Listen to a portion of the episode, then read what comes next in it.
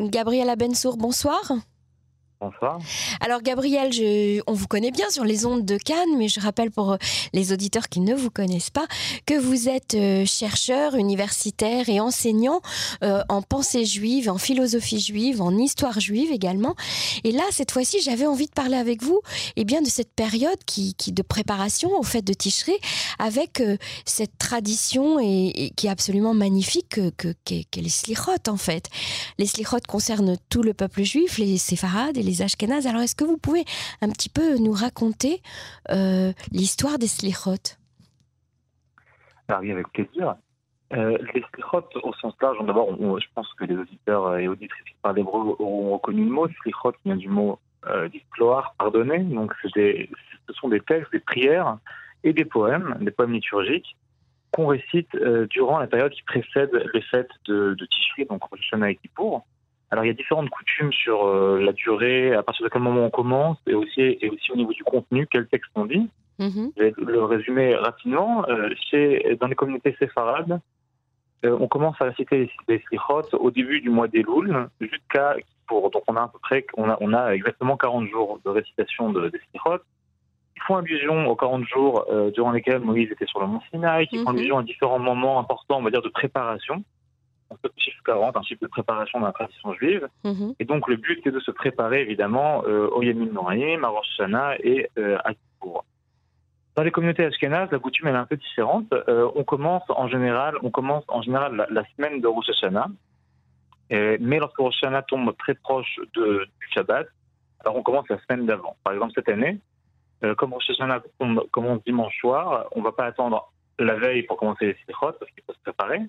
Et donc, les communautés, les communautés vont commencer les slichot ce samedi soir, donc à peu près euh, donc 10 jours avant, avant Rosh Hashanah. Les, les séfarades ont commencé bien avant. Hein bien sûr, les séfarades, ils sont déjà en plein dedans.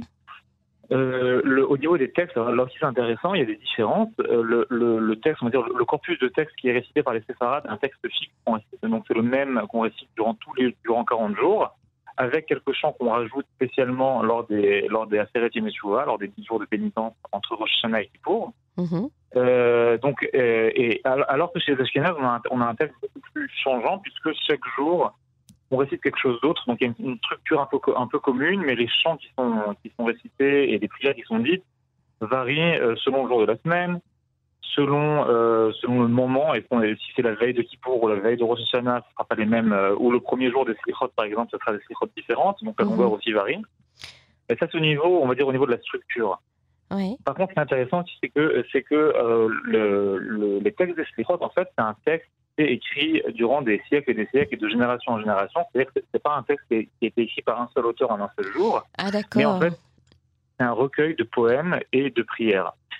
Et elles ont, elles ont euh, été modifiées au cours du temps. Il y a, il y a des paroles qui se sont ajoutées ou euh, comment ça se passe? Alors justement, j'y viens. le, le, les, on va dire les, les, les, sources les plus anciennes des slichot qu'on a, c'est aux alentours du 7e, 8e siècle. En Irak, on a ce qu'on appelle les géonymes, donc les gens, les, figures les plus importantes du monde juif à cette époque-là, qui nous racontent que lors, lors du mois des loups, on se lève tôt pour aller à la synagogue et pour réciter des textes de prière, mais des textes qui ne sont, sont pas écrits. C'est-à-dire pour réciter des, des trinotes ou des, ou des à savoir des prières qui ont l'air d'être surtout spontanées à cette époque-là. Au fur et à mesure des, euh, des époques, euh, en fait, s'écrivent des prières aussi parce que beaucoup de gens ne, ne, ont besoin d'un texte, ont besoin, besoin d'avoir, si vous voulez, une aide d'un professionnel de la prière, d'un chazan, d'un paysan, et donc, au fur et à mesure, au, cours du temps, on écrit des poèmes euh, qu'on va finir, qu'on va inclure, et on va aussi prendre donc des, extraits des, des psaumes, d'autres prières, et on va et on va les rentrer dans euh, au sein d'un corpus qui va devenir le corpus de Slichot qu'on connaît chez les frères et chez les Ashkenazes. Mm-hmm. Mais ces prières-là, si vous voulez, ça va rester fluide jusqu'à la fin du Moyen Âge. En fait, ça va s'écrire tout le long du Moyen Âge. C'est qu'à partir du XVIe siècle plus ou moins qu'on commence à voir des, des, recueils euh, qui ressemblent à ceux qu'on connaît aujourd'hui. Même chez les par exemple, il y a différentes coutumes. La, coutume alsacienne ne ressemble pas à celle d'Europe de l'Est, etc. Mhm. Euh, et chez les Sfards aussi, c'était resté plus ouvert pendant longtemps. Et en fait, sans surprise, on va dans, chez les Sfards et chez les Ashkenaz, on va retrouver beaucoup de poèmes écrits par des gens issus de ces communautés-là. C'est-à-dire que chez les Sfards, beaucoup de poèmes qui ont été écrits, euh, qui ont été écrits euh, ben, à l'époque de l'âge d'or espagnol, certains en Afrique du Nord, Et chez les Ashkenaz, beaucoup de poèmes qui ont été écrits dans la vallée Rhénane, en Allemagne. Alors évidemment, c'est pas totalement séparé, à savoir qu'il y a des poèmes Ashkenaz qui, se retrouvent aussi dans la liturgie parade et inversement.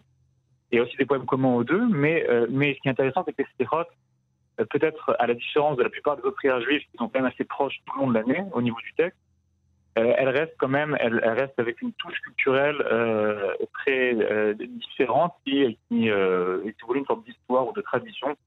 Elle, porte en elle une histoire et une tradition différente et un peu la mémoire de chaque communauté. C'est très romantique, je trouve. Alors les textes dépendent. Il y, a des, il y a des très beaux textes, il y a des textes plus difficiles.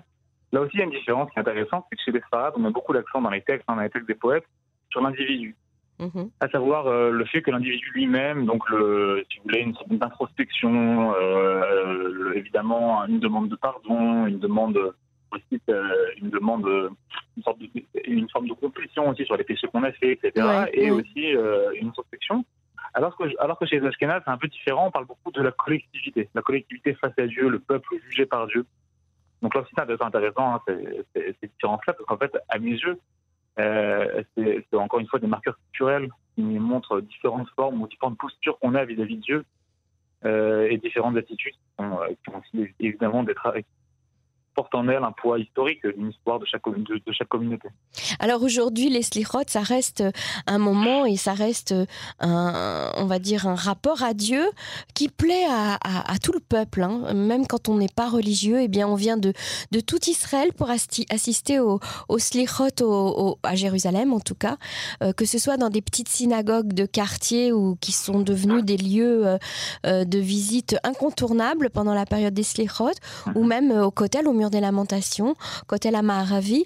Et, euh, comment, vous, comment vous expliquez cette attraction, euh, j'ai envie de dire une attraction spirituelle et une attraction même romantique de la part de, tout le peuple d'Israël euh, pour, pour ce, ce, moment particulier de la nuit ou du lever du jour, où on s'adresse à Dieu comme ça en chantant? Alors, euh, d'abord, en Israël, c'est vrai qu'en Israël, on a l'habitude de faire des sikhot la nuit, euh, contrairement à dans beaucoup d'autres communautés euh, de par le monde, où on les fait tôt le matin, ce qui, le rend plus difficile et moins accessible au public. Et, donc, en, Israël, ce qui est intéressant, effectivement, c'est que les sikhot est devenu quelque chose de populaire, bien, en de, bien au-delà de, la, du public religieux, mhm. et surtout les sikhot arabes, je note, car c'est surtout celles-là qui sont populaires, que les gens connaissent, les gens connaissent la musique. Ils connaissent la musique. peut-être aussi parce qu'il y a quelque chose justement, parce que d'abord, les Sérot Sefarad, sont très musicales, sont très joyeuses et au final euh, sont un appel, vraiment un appel à une sorte de retour, de on peut recommencer, euh, on peut, on peut, si vous voulez, c'est à mes yeux une très belle façon de finir l'année et de partir du bon pied. Mhm. Puisque euh, c'est quelqu'un qui prie au cotel avec des milliers de personnes pour les Sérot, ou qui prie dans une synagogue à Jérusalem ou autre part, parce qu'il y a une, une, ambiance une, belle ambiance de Sirot. C'est un moment assez unique puisque c'est un moment où en fait on, se sent faire partie euh, d'une communauté. On n'est pas jugé euh, on n'est pas jugé. On a pas, on va dire les différences individuelles s'effacent pour pour prier ensemble dans une prière qui reste malgré tout assez euh, assez fluide. J'ai envie de dire. C'est pas la prière répétitive qu'on fait chaque jour, ça quelque chose qui marque le mois des loups, quelque chose qui nous rappelle parfois des chants de l'enfance, et quelque chose qui a gardé une certaine souplesse mhm. dans la forme comme c'était euh, comme, comme, comme ça l'était à l'origine. Alors vous organisez avec le centre Tashma, le centre où vous enseignez à Jérusalem, euh, une visite guidée, j'ai envie de dire, enfin une, soirée spéciale Slichot. Alors, tout à fait. Euh, on organise une soirée spéciale Slichot, donc ça sera ce dimanche, le dimanche 22 septembre. Alors, c'est organisé par nous, par Tachma, un centre, un centre francophone qu'on a fondé à Jérusalem, mais c'est en collaboration cette fois avec beaucoup d'autres cercles de communautés à Jérusalem, euh, anglophones, hébrophones, etc. Ah, les slichotes euh, réunis, hein, ça c'est bien. Complètement. C'est mieux que les élections. euh, complètement. Après cette semaine, on a bien besoin de se ah réunir. oui, ça c'est sûr. Euh, donc c'est une soirée d'études, de rencontres et de prières, c'est comme ça qu'on l'a défini. Euh, donc, euh, il y aura deux cours qui seront donnés par, des intervenants différents, un cours en hébreu et un cours en anglais. Il n'y aura pas de cours en français parce qu'on a envie justement que les Français aillent écouter les Français qui sont habitués à Tachma ou ceux qui voudraient découvrir aillent aussi écouter les autres voix donc de ces autres cercles qui étudient et qui vivent ici à Jérusalem.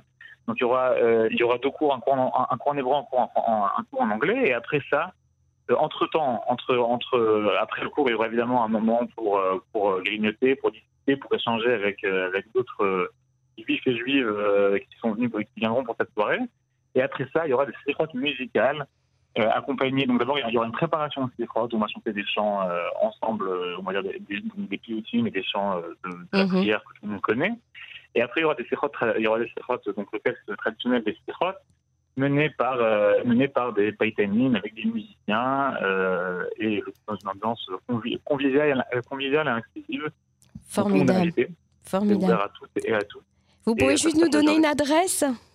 Complètement. Donc, ça se passe à Jérusalem, dans le quartier de Baka, au 29 euh, Pierre Kenning, 29, rue Pierre Kenning, et euh, donc dans les locaux de l'Institut Pardes. Très bien. Gabriela Bensour, je vous remercie euh, beaucoup et je vous souhaite Raksamer. Avec plaisir, Raksamer. Au revoir.